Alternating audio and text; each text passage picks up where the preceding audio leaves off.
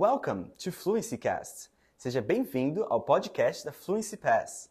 Hoje você vai ouvir um novo diálogo relacionado a vocabulários e gramáticas aprendidos do Questions, a maior comunidade online de perguntas e respostas sobre inglês do Brasil.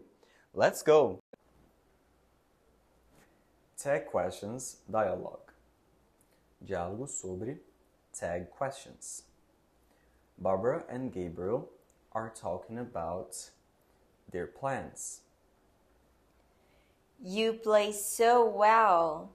You have been practicing for years, haven't you? Yes, I have. I began taking piano classes when I was three.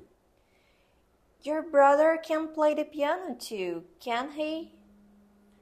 Yes, he can, but he prefers to play the drums. He plays in a band, doesn't he? Yes, he does.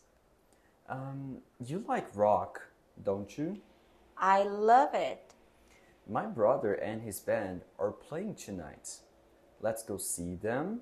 Sure.